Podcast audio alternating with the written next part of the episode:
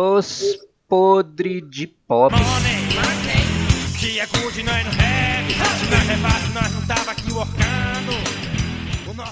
é playar. Fala, pobraiada.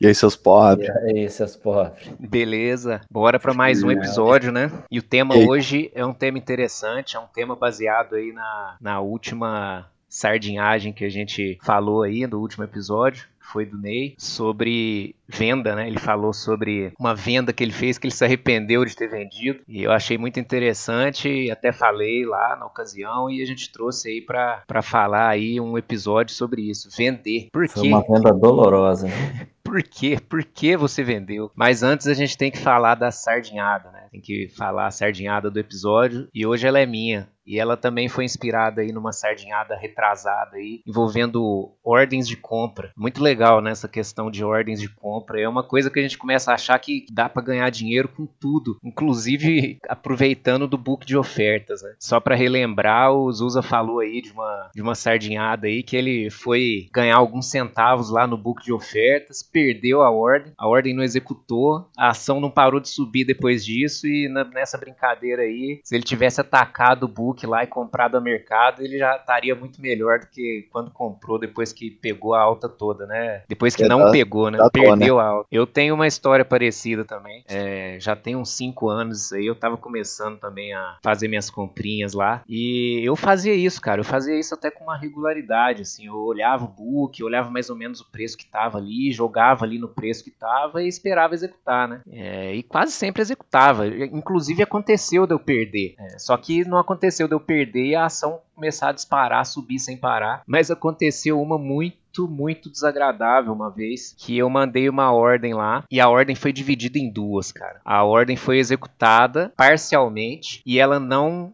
foi completamente executada até o final do pregão. Ou seja, eu, eu comprei só metade do que eu queria comprar, eu paguei a corretagem, depois eu fui obrigado a mandar outra ordem para comprar o restante, ou seja, eu paguei o dobro de corretagem por conta de besteira de ficar olhando preço de book. Eu mandei muito justo lá, a ordem executou só metade da quantidade que eu queria, depois subiu, eu não consegui executar o restante e fechou o pregão. E aí eu tive que fazer duas ordens para comprar uma coisa que eu poderia ter comprado com uma ordem só. E assim, lembrando que na época a corretagem era bem mais cara do que hoje em dia, né? A gente realmente Hoje- sentia hoje dó. banalizou, né? O podre de Corretagem pobre, quando tá coragem. começando a investir, sente dó de pagar corretagem, cara. Isso ninguém pode negar.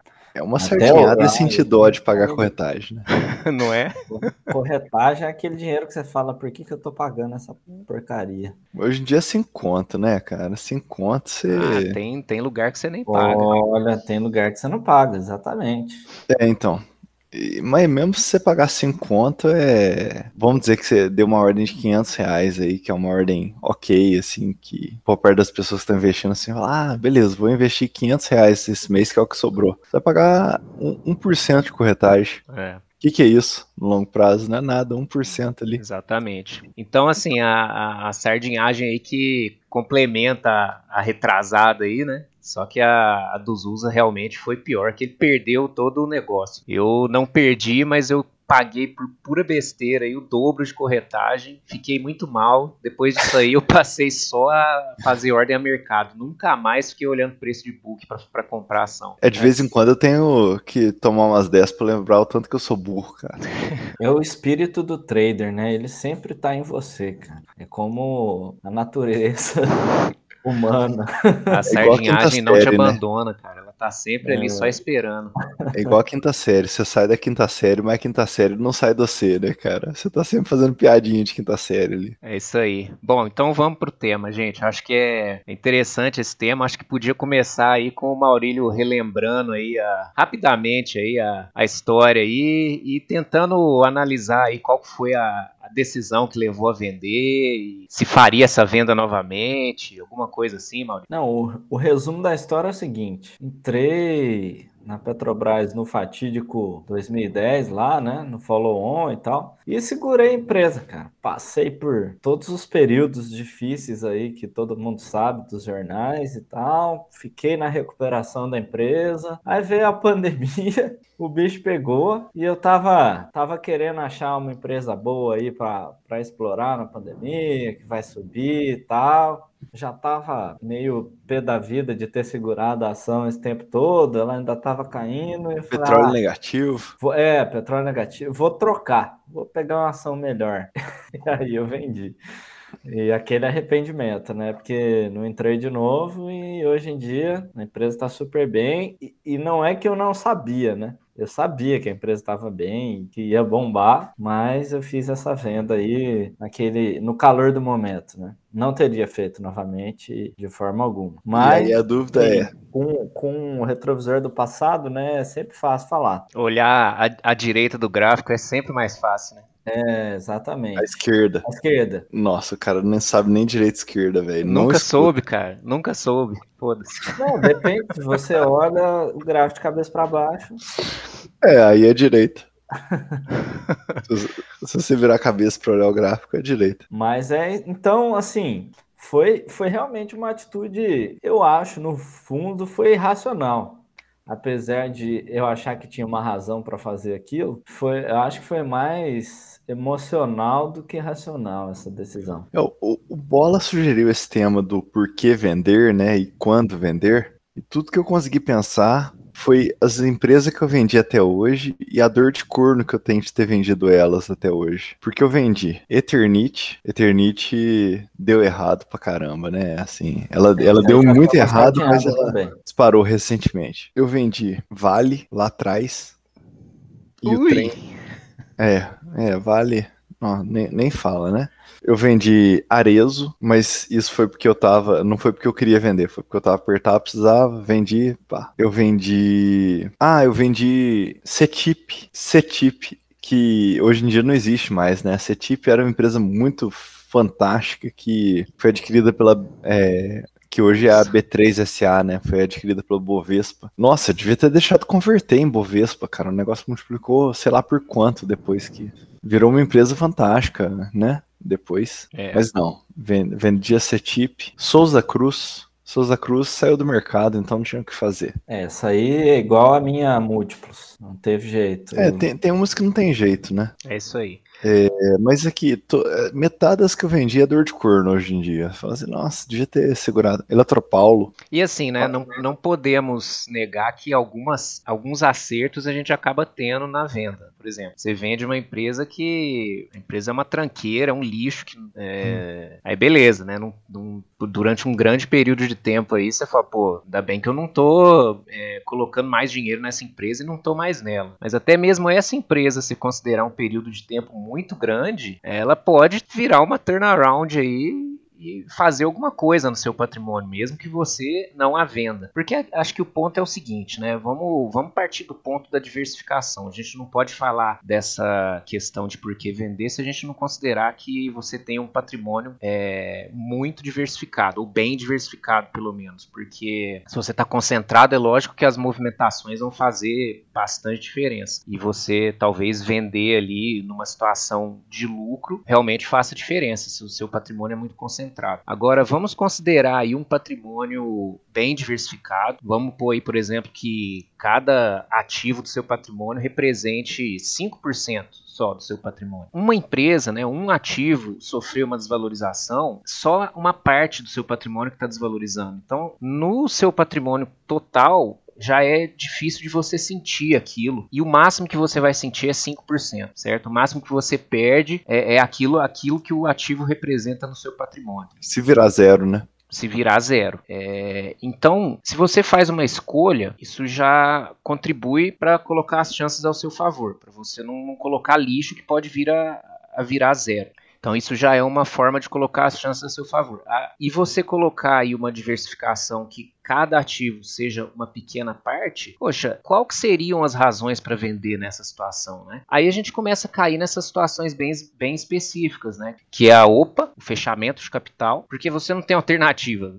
A empresa vai sair do mercado, você não, não vai... Você pode ficar com os papéis lá, né? Só que É. você vai ter mais trabalho depois pra ir nas reuniões e acompanhar, né? Tal. Você vai ser um acionista de uma empresa de capital fechado. É, Se você quiser vender, você vai ter que achar um comprador que queira comprar suas ações. É mais resumindo, não vale a muito pena. mais complicado. Não É só vale a se pena. tiver muito, né? A empresa não quer ter acionista, muito menos minoritário aí. Então, Aí não é pra podre de pobre.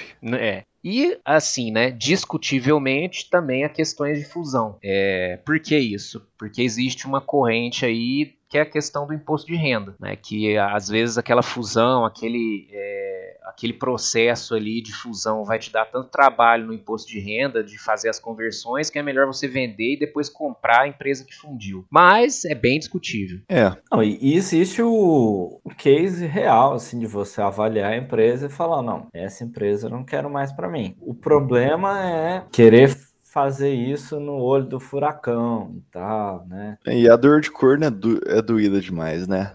A dor de corno é terrível quando você olha a empresa que você vendeu subindo.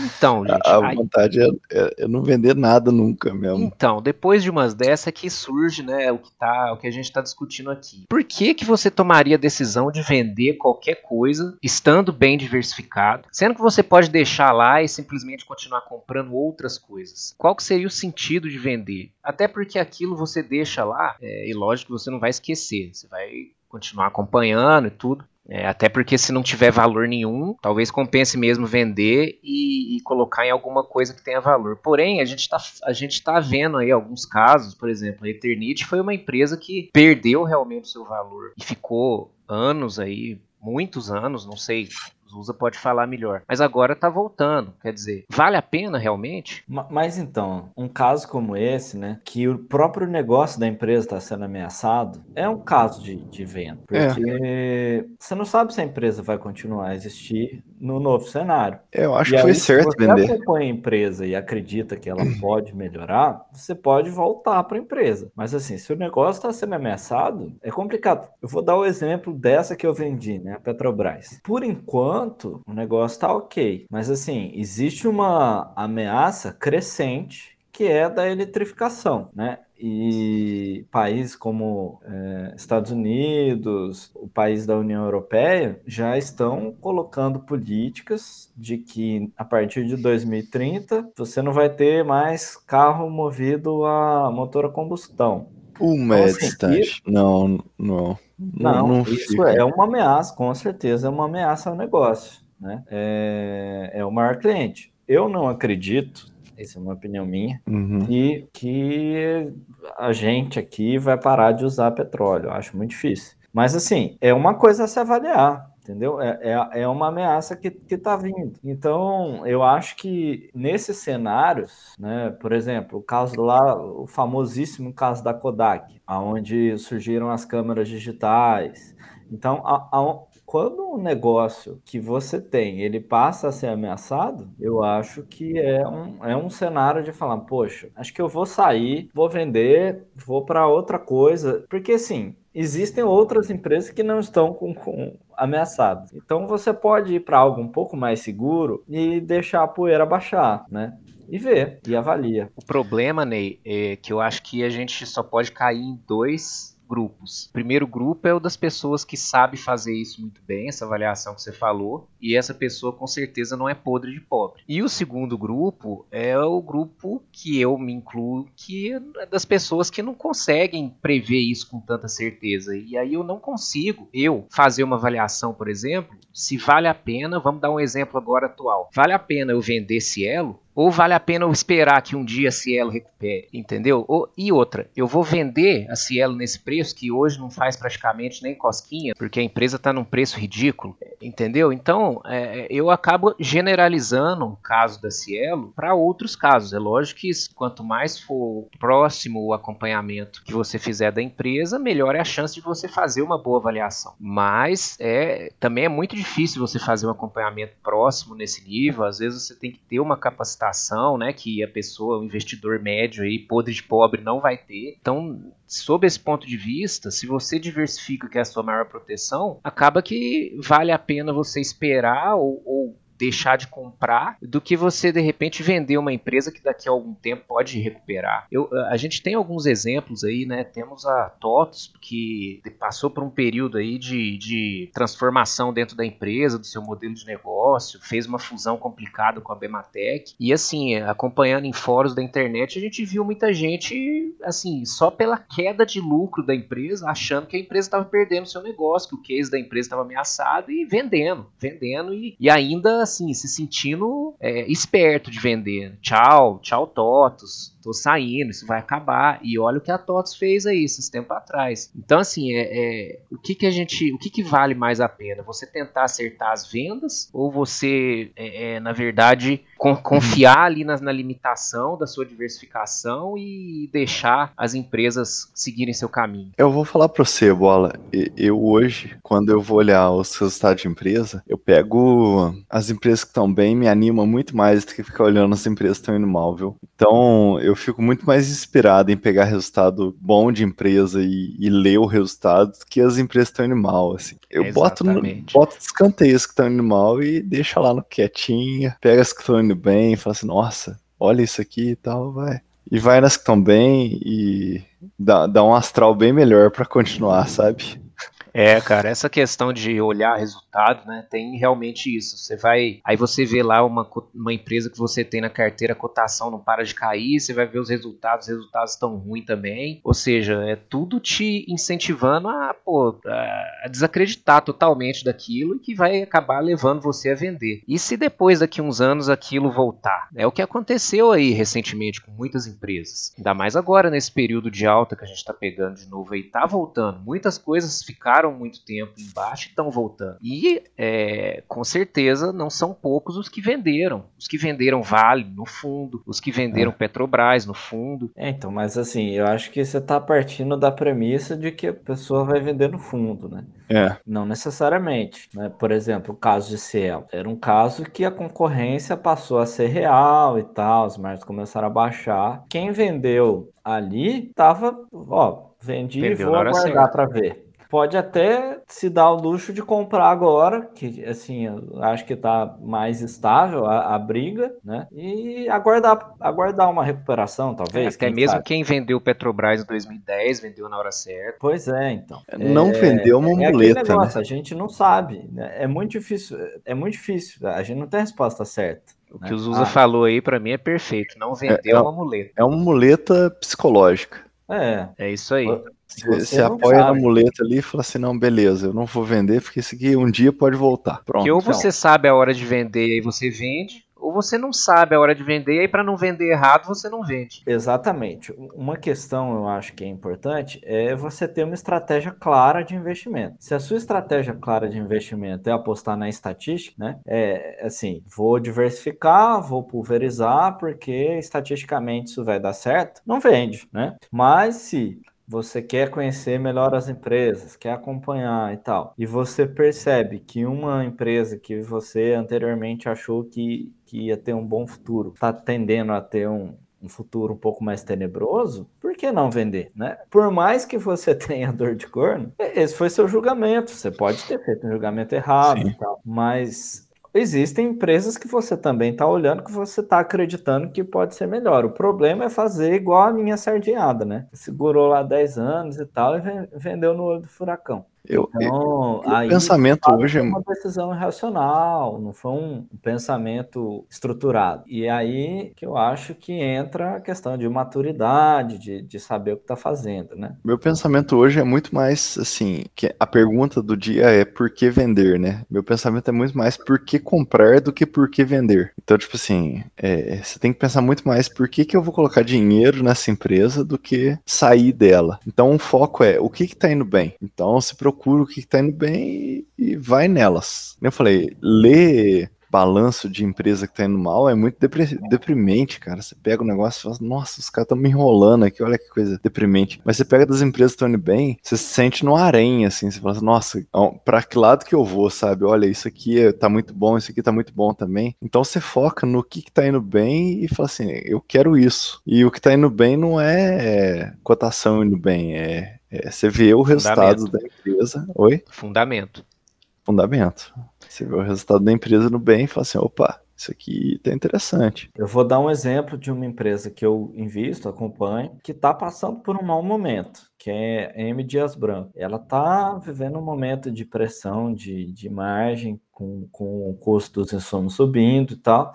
E eu não vejo razão de, de vender, por exemplo. O preço está bem abaixo do que eu paguei e eu acredito que a empresa um dia vai voltar, porque isso é uma questão circunstancial. Eu não vejo como uma questão estrutural. né? Não vejo nenhum, nenhuma razão para vender. O caso de Cielo, por exemplo, eu acho que é uma situação complicada, mas também não vejo razão para vender a Cielo. Eu acho que ela tem bastante capacidade de, de sustentar o seu market share e tal. Recuperar as margens que ela tinha, acho que vai ser muito difícil. Acho que já era. É, é um novo, é uma nova, novo mercado mas eu acredito que a empresa vai sobreviver apesar de tudo. E apesar dos, das novas tecnologias, né? Que estão cada vez mais substituindo aí o uso de cartão, Pix. Então, assim, a, as ameaças são grandes ainda para Cielo. E eu também acho que eu, que eu vou manter o que eu tenho lá. Então, eu acho que é uma questão de avaliar, né? Você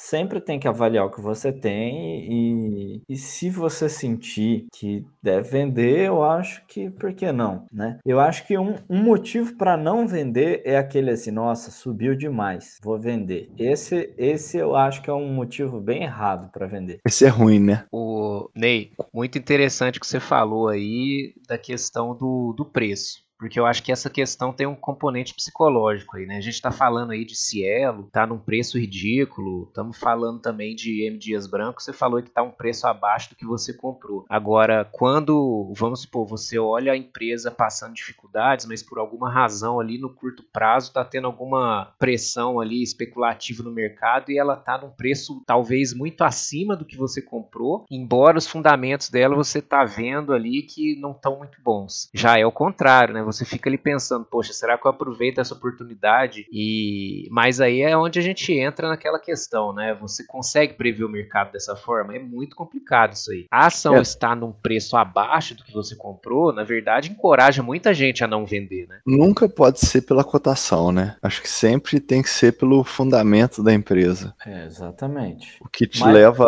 a comprar ou vender não pode ser a cotação, tem que ser o que você vê de valor na empresa empresa e não é a possibilidade de ganho que você tem com aquele negócio ali, não quanto que ela está sendo vendida no mercado. É isso aí. E assim, eu acho que tem um componente aí de autoconhecimento, né, gente, nessa, nessa questão aí. É igual o Ney falou aí muito bem, de você saber que você vai ter dor de corno e aceitá-la, porque isso conta muito.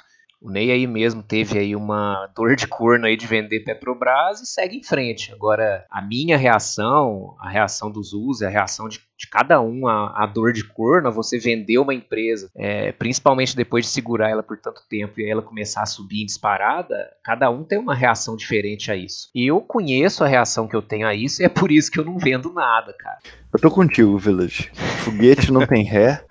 Então o... é, é, rumo ao infinito e além. E sobre o que e... você falou de entrar né, e sair. Entrar é sempre mais fácil do que sair. Né? Você definir critérios de entrada é, é perto de você definir a hora certa ou errada de sair de uma empresa, não tem nem comparação. Né? E, e tem outra razão para não vender, né? que é o giro de patrimônio. Taxas, então, corretagens, você, imposto de renda. É, você perde em corretagem, perde em ter que pagar imposto antecipado. Então, essa, essa é outra razão para não vender, né? Então, se você está construindo um patrimônio de longo prazo, muitas vezes não vale a pena você ficar fazendo esse giro. Agora vamos para uma outra situação hipotética aí, Ney. Vamos supor que você começou lá a montar seu patrimônio, mas você não tinha ainda muita é, ideia aí da questão de diversificação e depois você começou a aprender isso, começou a gostar e quer diversificar, mas você olha lá que 90% da sua carteira está em uma empresa só. Você venderia essa empresa para fazer uh, realocação? Olha, eu venderia, porque é uma questão de risco. Você está